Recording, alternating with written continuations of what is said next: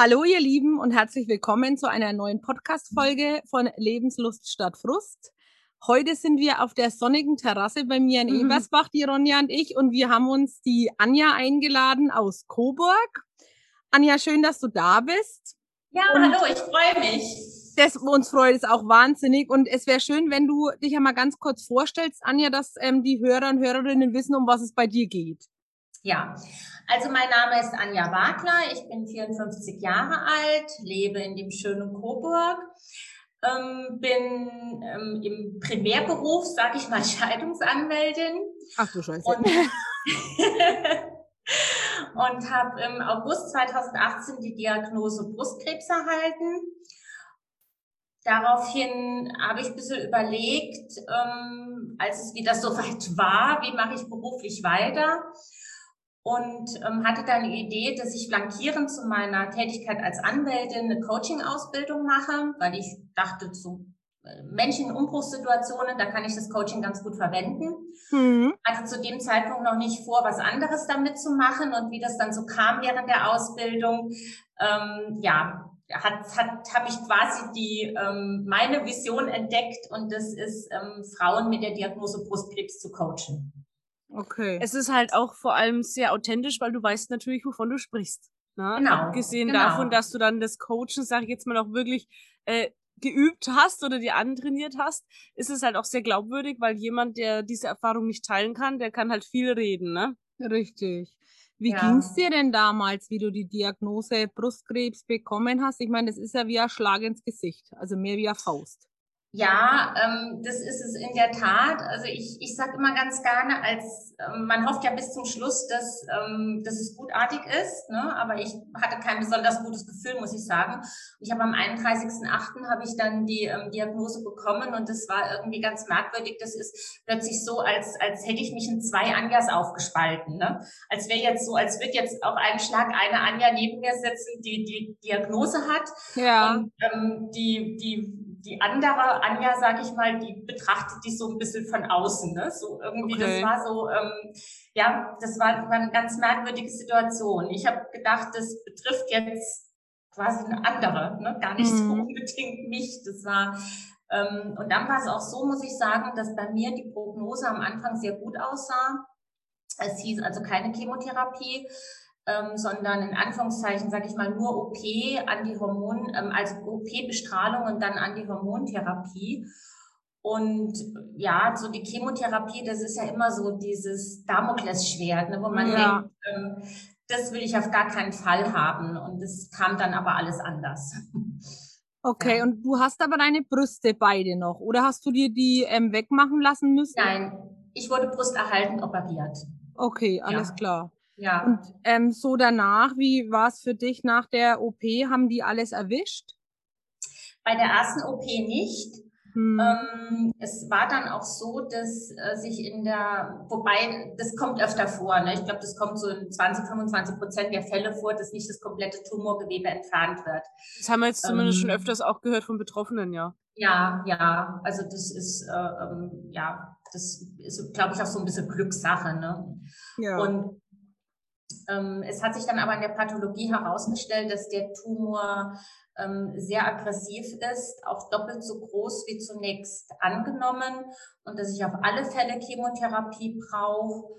Und ähm, daraufhin ähm, habe ich mir dann auch eine Zweitmeinung eingeholt und bin dann auch ähm, in der zweiten Klinik geblieben zur Chemotherapie und zur weiteren Behandlung.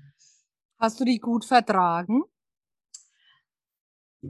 Also wenn ich mich mit anderen vergleiche, muss ich sagen, wirklich, ich habe es gut vertragen. Ne? Ich mhm. habe ähm, zu Beginn der Chemotherapie habe ich mir ein sehr umfangreiches Blutbild machen lassen mhm. von einem ähm, ja recht namhaften Internisten und habe ihm gesagt, also mein Auftrag an ihn war, bringen Sie mich gut durch die Chemo. Mhm. Und ähm, daraufhin wurden halt die äh, ja die Stoffe oder die ähm, das ergänzt, was meinem Körper gefehlt hat.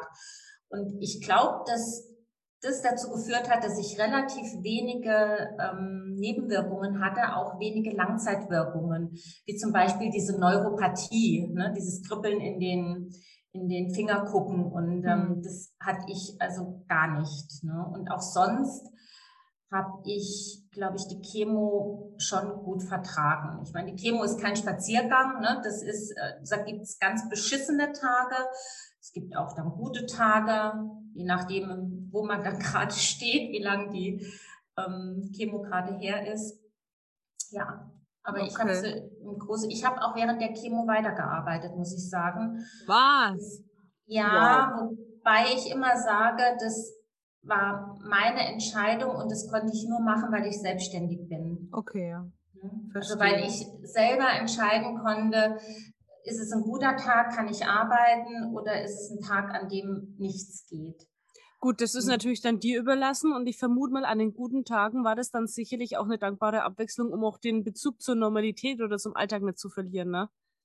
Ja, also für mich auf alle Fälle. Ich, ich, das kann auch nicht jeder. Ne? Also manche, die brauchen auch die komplette Pause und die haben überhaupt keinen Kopf und, oder keine Energie, um jetzt einer Arbeit nachzugehen. Ähm, aber für mich war es der richtige Weg. Und mhm. das muss jede Frau auch für sich entscheiden. Und ich sag mal, diejenigen, die angestellt tätig sind, da gibt's halt nur schwarz oder weiß. Ne? Die ja. können halt arbeiten oder nicht. Weiß zum Beispiel in Skandinavien gibt's so Teilarbeitsunfähigkeitsmodelle. Das stimmt, ähm, ja. Ja, ne? Und das, da denke ich, muss jede Frau äh, schauen. Und wenn ich jetzt die Wahl gehabt hätte, gar nicht zu arbeiten oder ganz zu arbeiten, hätte ich auch gesagt, gar nicht arbeiten, weil voll arbeiten. Ja, ist blöd, ne? Was ja. hat dich jetzt dazu motiviert, anderen Menschen zu helfen?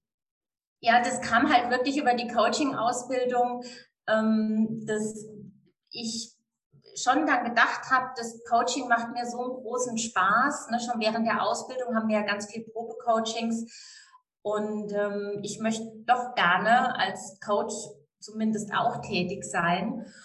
Und es es hat sich einfach, es hat sich, es, es lag für mich irgendwie ähm, wie auf einem silbernen Tablett, ne, dass, dass ich ähm, Frauen mit der Diagnose Brustkrebs coache. Das, mhm. ich, ich dachte, das ist so, ähm, ja, das, das ist eine Tätigkeit, die ich auch noch nicht gehört habe von anderen.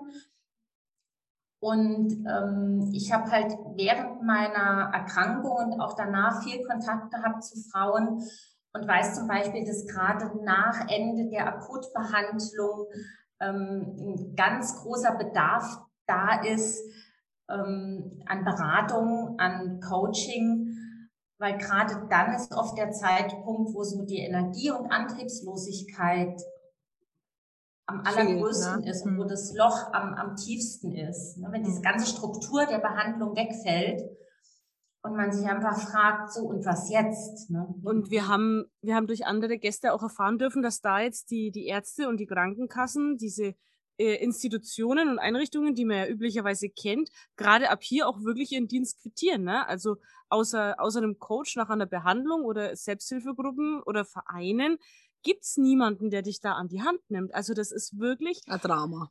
Leider ja. Es ja. ist genau diese Lücke, wo dann Menschen wie du auf der, auf der Plattform erscheinen, wo dann jemand, der Hilfe sucht, man muss höchstens noch hoffen, dass diese Person dann zu dir findet, dass es da ein, ein, ein Netzwerk gibt, die dann mhm. wirklich als Anlaufstelle fungieren, solche Personen und sagen, ja hier, du bist jetzt an diesem Schritt, bist gerne willkommen, ne? Aber das finde ich großartig. Da haben wir nämlich jetzt auch schon ein paar Leute kennenlernen dürfen, die in diese, ja, Nische, die da aufklafft, wirklich jetzt gut gebraucht werden auch. Ja, unbedingt. Ja. Ja. Ja. Und das, es ist halt so, während der Behandlung, ähm, da ist man natürlich um, ich nenne es jetzt mal umsorgt. Also in Anführungszeichen, von, von den ganzen Ärzten, vom, vom Pflegepersonal, auch von seinem Umfeld. Ne? Mhm. Und wenn dann diese Behandlung beendet ist, dann sagt jeder wieder, boah, jetzt hast du es geschafft, ne? jetzt kannst du wieder ja. loslegen, jetzt kannst du wieder ins Leben. Und das ist einfach nicht der Fall. Man kann nicht gleich wieder funktionieren und ins, ins, ins Leben zurückgehen, wie es vorher war. Ne? Das ist dann so der Zeitpunkt, wo man sich ganz viele Fragen stellt, ganz viele Zweifel auch hochkommen und man allein gelassen wird. Ne? Ja, und vor allem, man fragt sich ja auch, wie schaut meine Zukunft aus? Wie geht's weiter? Kriege ich noch ja. einmal Krebs? Also zumindest war das bei mir so nach dem Bandscheibenvorfall. Zwar jetzt überhaupt nicht vergleichbar, um Gottes Willen, ja. Aber man fragt sich ja, was mache ich jetzt? Kriege ich jetzt wieder einen und man kriegt Angst. Man kriegt echt Angst. Und ja. ich meine, bei Krebs ist es ja nochmal Schippe obendrauf. Ja.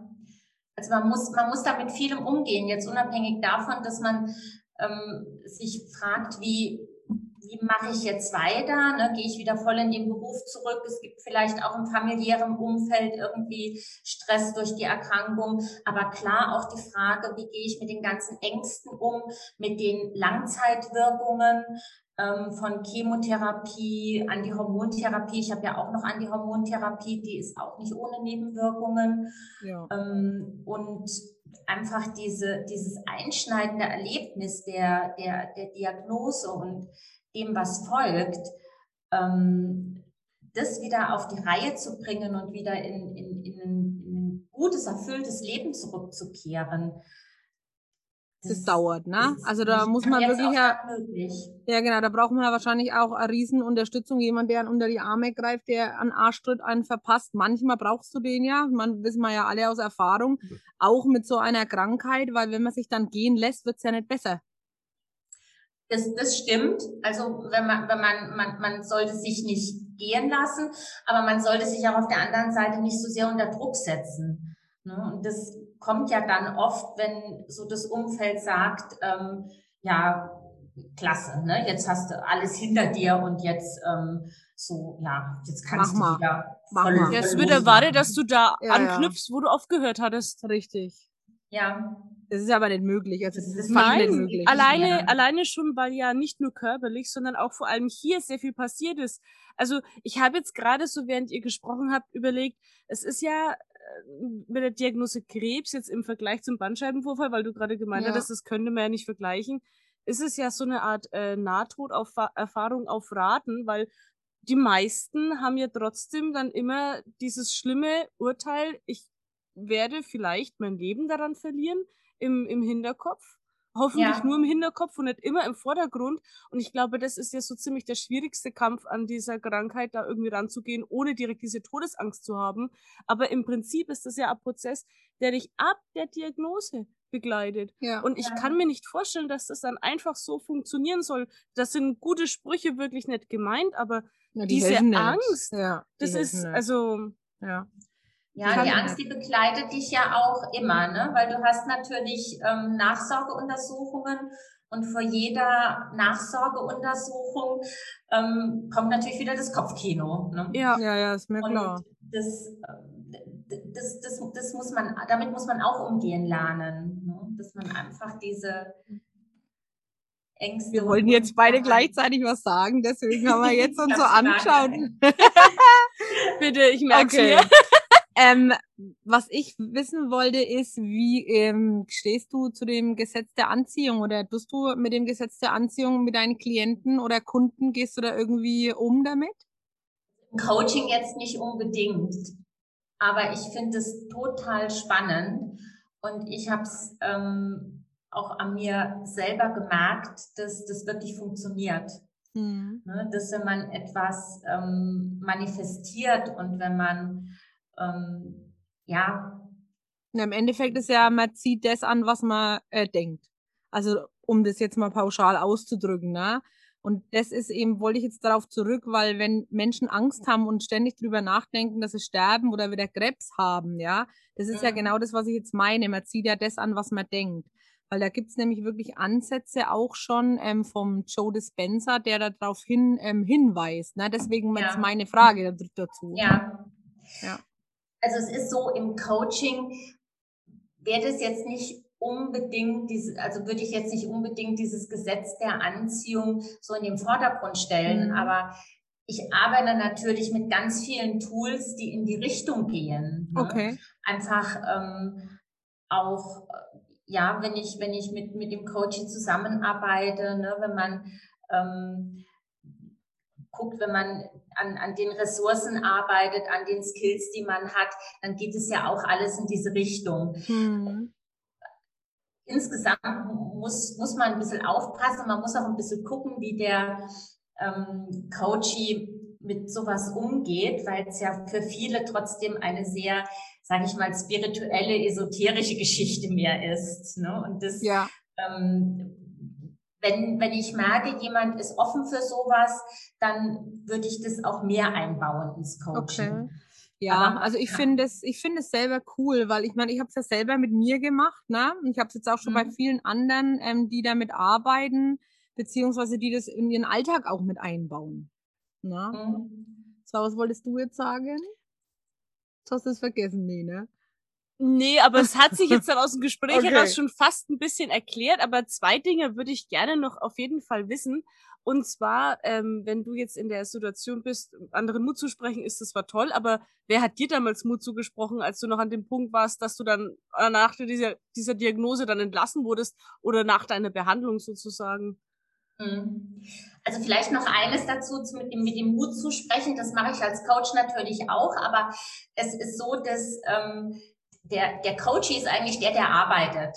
Mhm. Ne? Also der, das, der, der, der Coach findet für sich die Lösung, kommt für sich zum Ziel. Da ist natürlich auch ganz viel Mut zu sprechen dabei.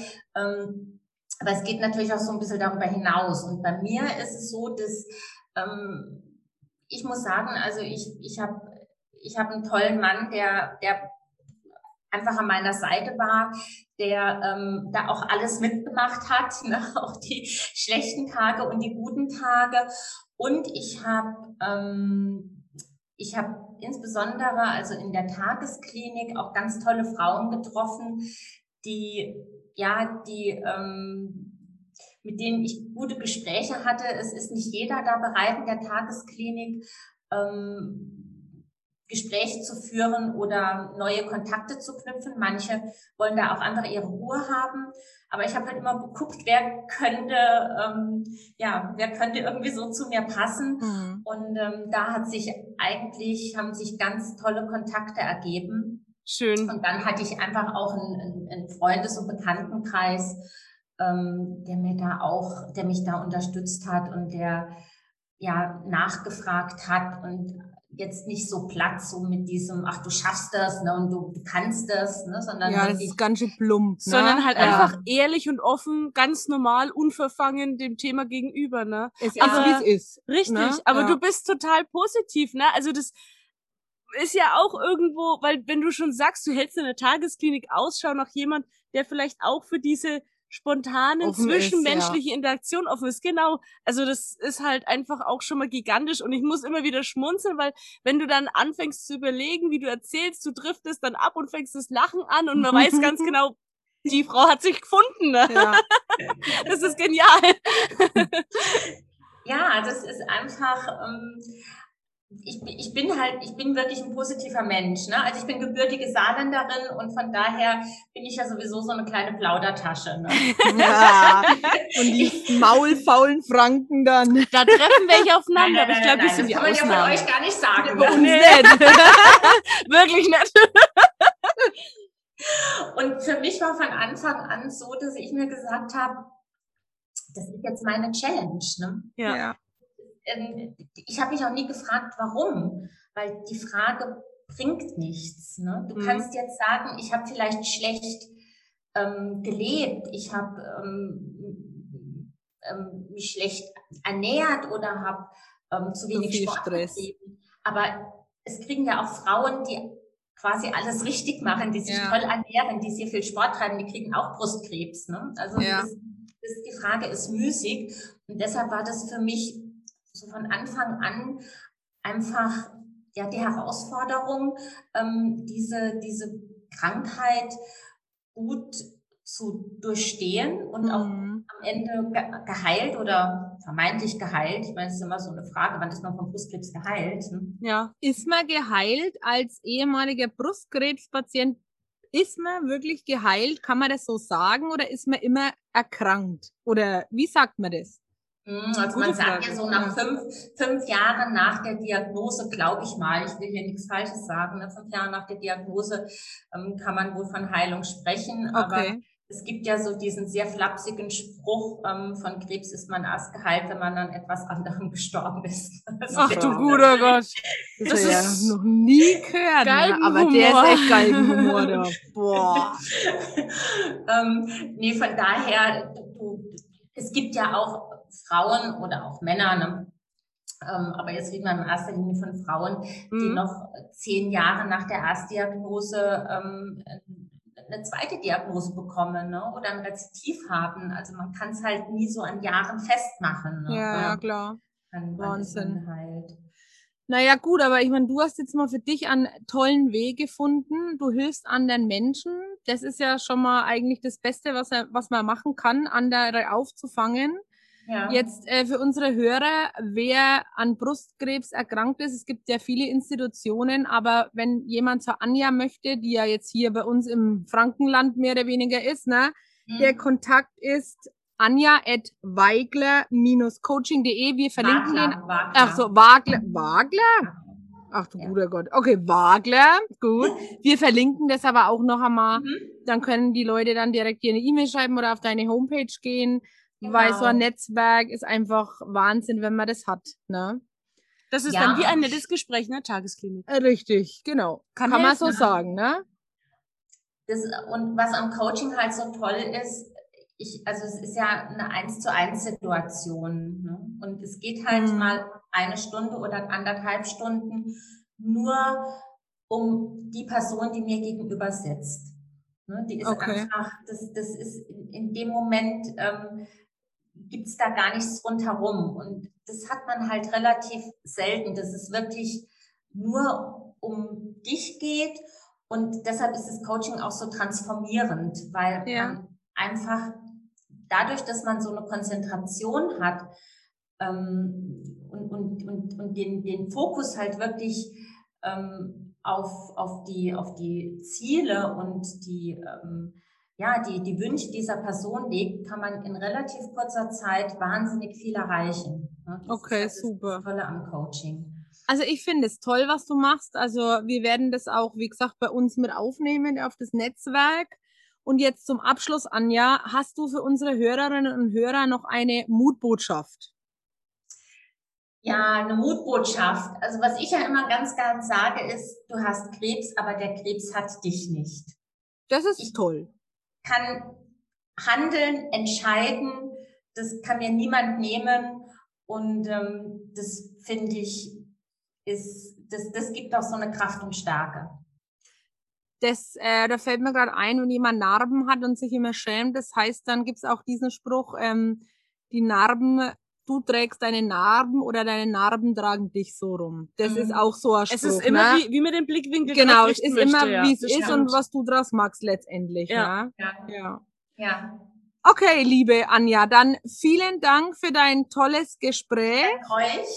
Wir würden uns freuen, wenn du am 31.07. Zeit hast. Kannst du in Ruhe überlegen.